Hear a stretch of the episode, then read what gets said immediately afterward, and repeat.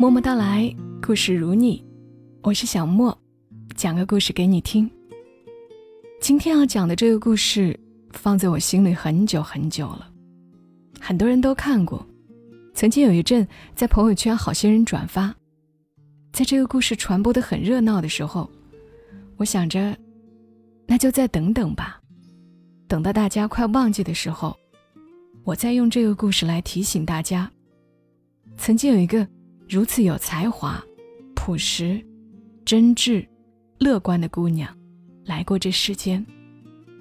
她是北大才女，笔名飞花，原名张培祥，湖南醴陵人。她写过一篇文章叫《卖米》。这篇文不是小说，每一个细节都是真实的。今天想要读给大家听。卖米，作者飞花。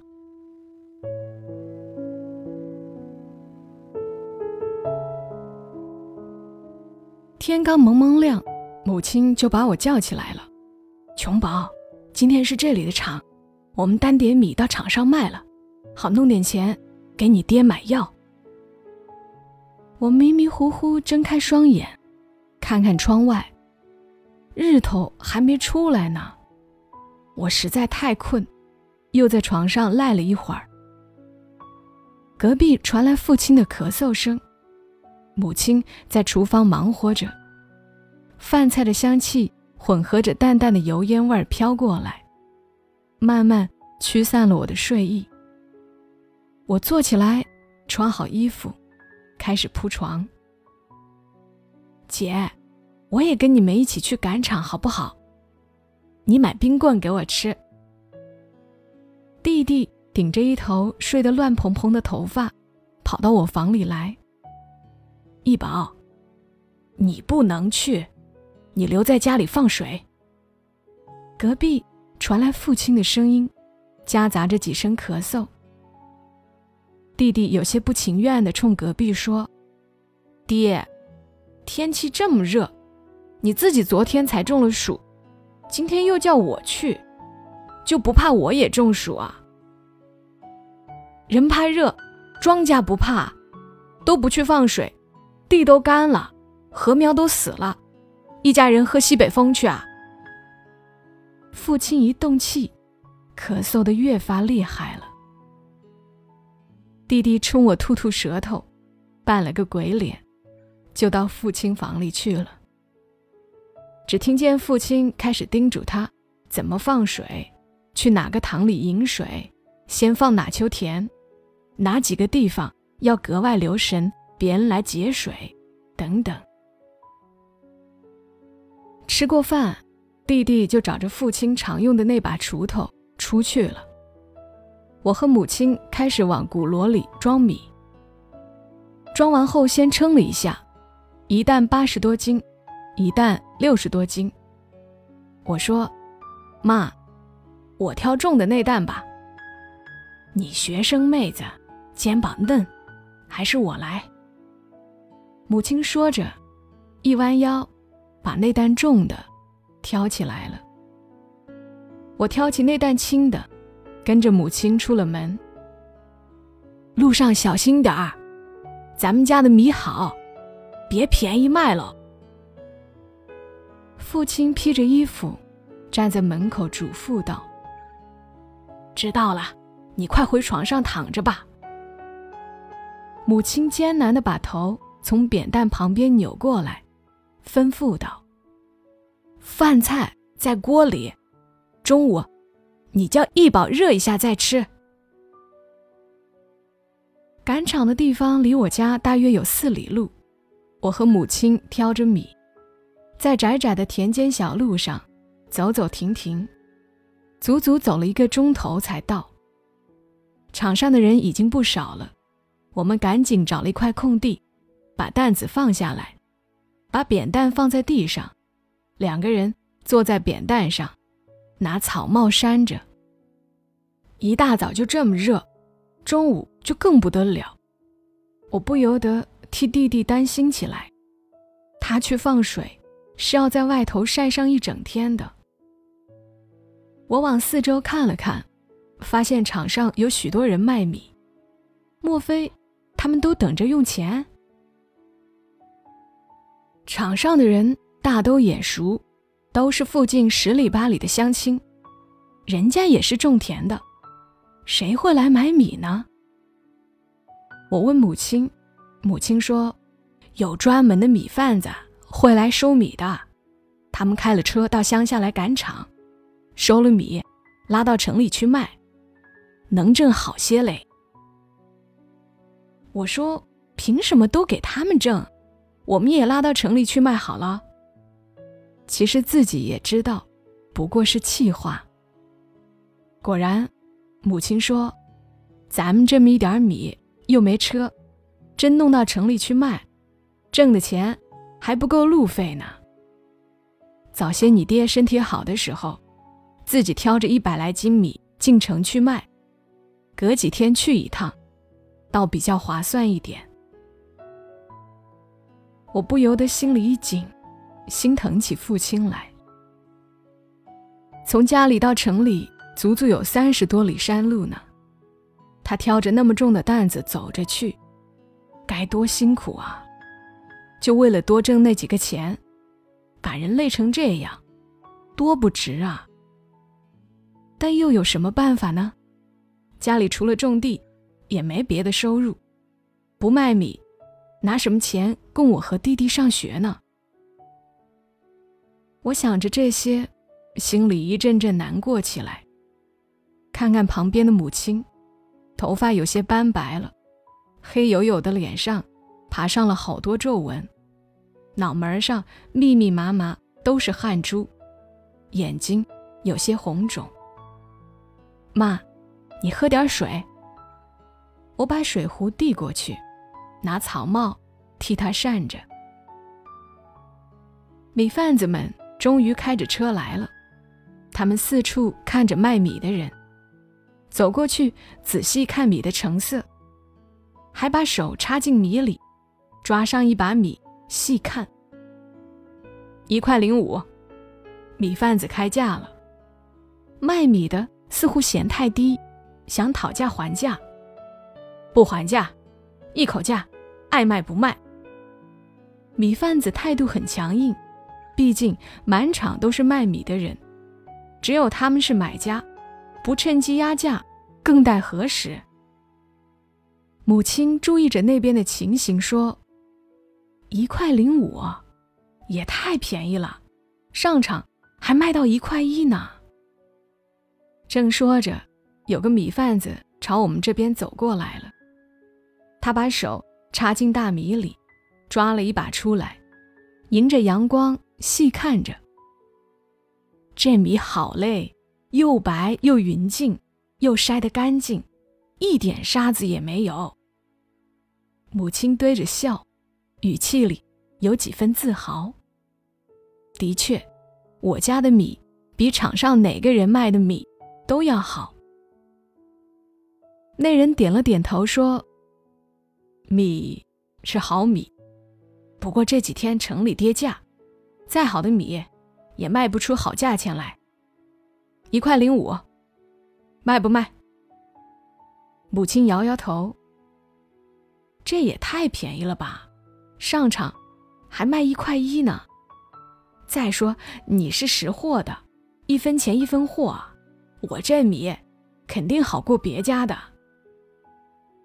那人。又看了看米，犹豫了一下，说：“本来都是一口价，不许还的。看你们家米好，我加点儿，一块零八，怎么样？”母亲还是摇头：“不行，我们家这米，少说也要卖到一块一，你再加点儿。”那人冷笑一声说：“今天肯定卖不出一块一的行情。”我出一块零八，你不卖，等会散场的时候，你一块零五都卖不出去，卖不出去，我们再单回家。那人的态度激恼了母亲，那你就等着单回家吧。那人冷笑着，丢下这句话走了。我在旁边听着，心里算着，一块零八到一块一，每斤才差两分钱。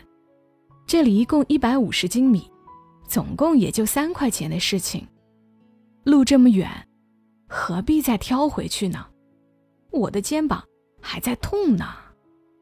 我轻轻对母亲说：“妈，一块零八就一块零八吧，反正也就三块钱的事儿。再说，还等着钱给爹买药呢。”那哪行？母亲似乎有些生气了。三块钱不是钱呐！再说了，也不光是几块钱的事，做生意也得讲点良心啊。咱们辛辛苦苦种出来的米，质量也好，哪能这么贱卖了？我不敢再说话。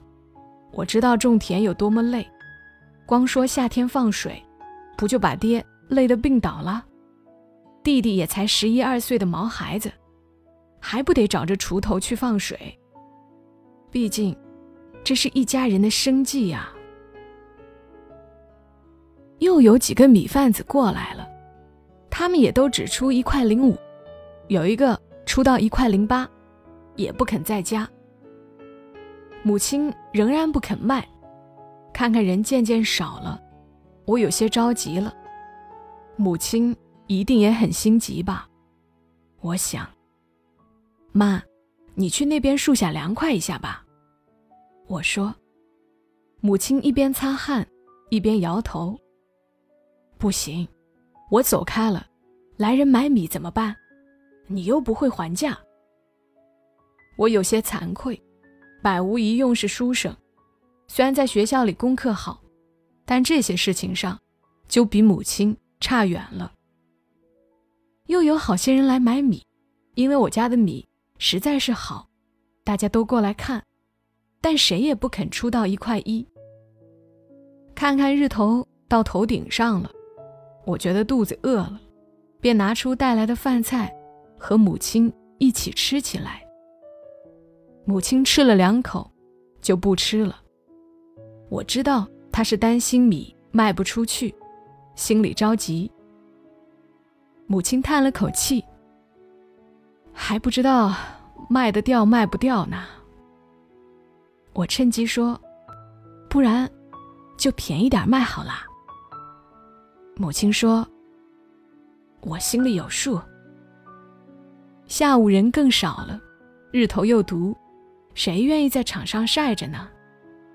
看着母亲衣服都粘在背上了，黝黑的脸上也透出晒红的印记来。妈，我替你看着，你去溪里泡泡去。母亲还是摇头，不行，我有风湿，不能在凉水里泡。你怕热，去那边树底下躲躲好了。不用。我不怕晒，我说。那你去买根冰棍吃好了。母亲说着，从兜里掏出两毛钱零钱来。我最喜欢吃冰棍了，尤其是那种叫葡萄冰的，最好吃，也不贵，两毛钱一根。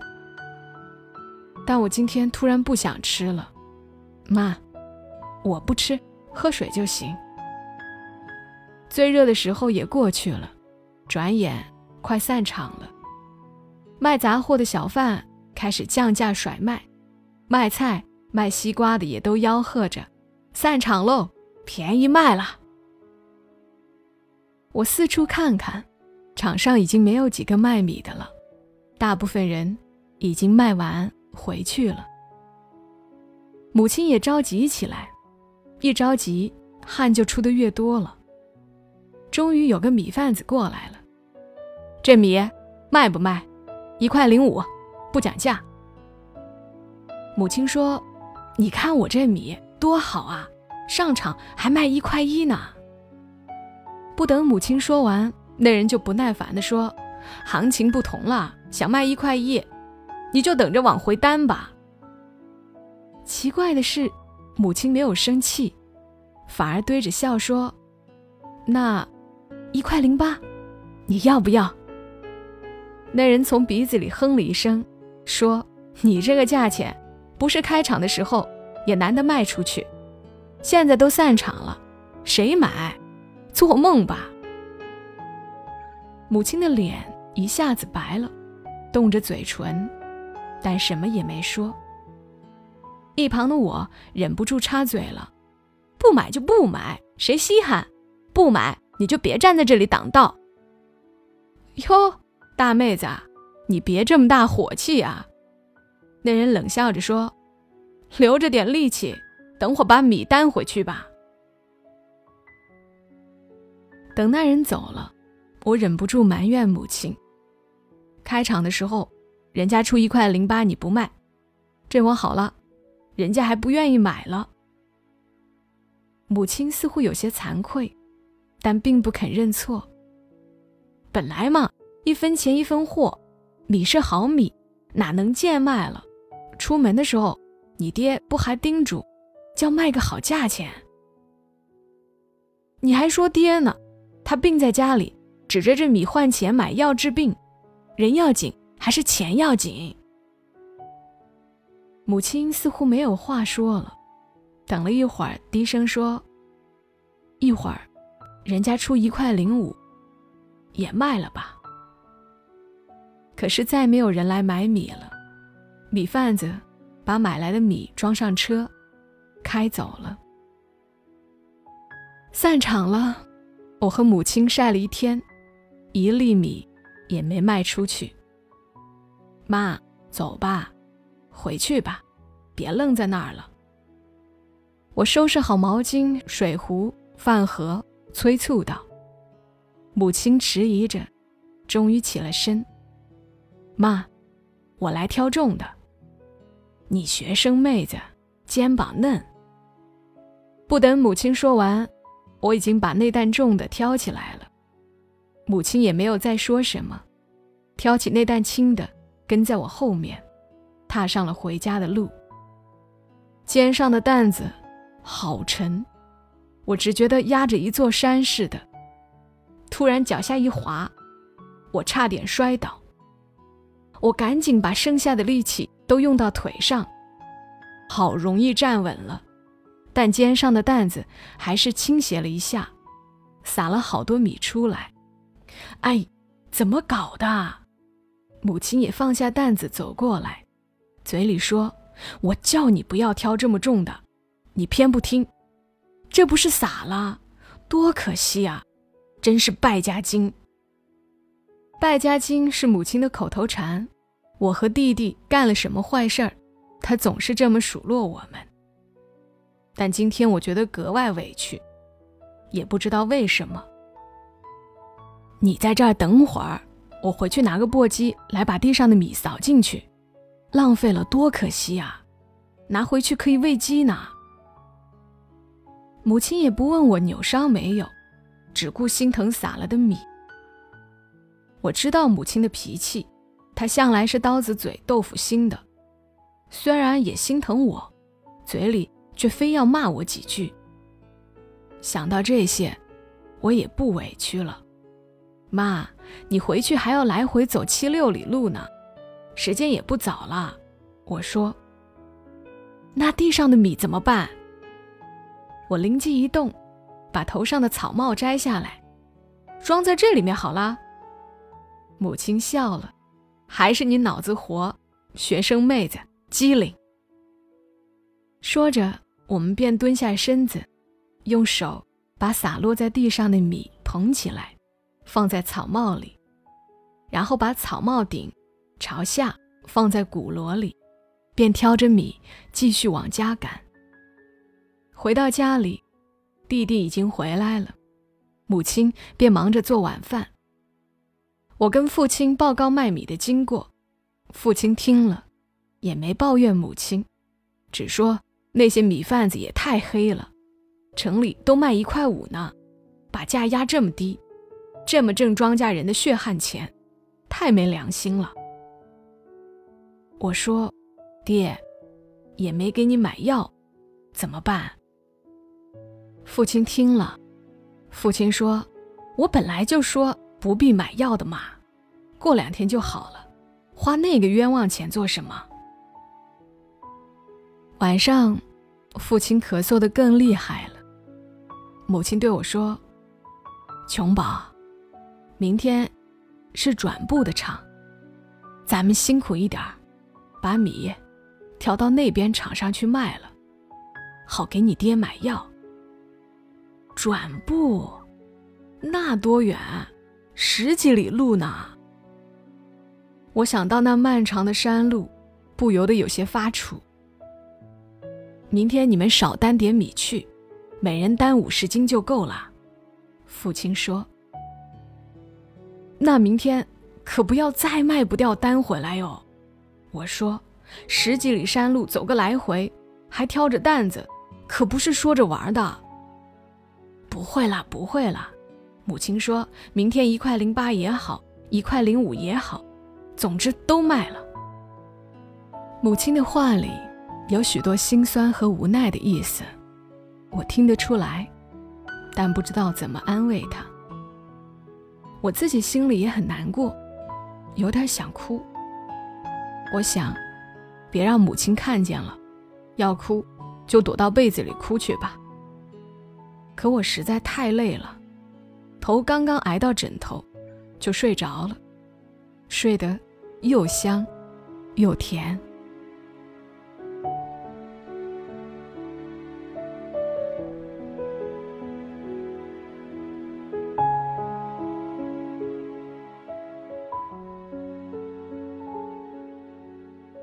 刚刚这篇文《卖米》发表的时间应该是二零零四年，还曾经获得了北京大学首届校园原创文学大赛一等奖。但是在颁奖现场，飞花却没有出现，因为在作品发表前，他已经因身患白血病离开了人间，不过二十四岁。虽然《卖米》这篇文描述的。是上个世纪九十年代初期的事情。现在飞花的家乡，李林，也早已不是文中描述的那样。但我觉得，哪怕是过去了这么久的东西，有价值的，总不会被人遗忘。这里是在喜马拉雅独家播出的《默默到来》，我是小莫，感谢你听到我的声音，祝你一夜好眠。小莫在深圳。和你说晚安。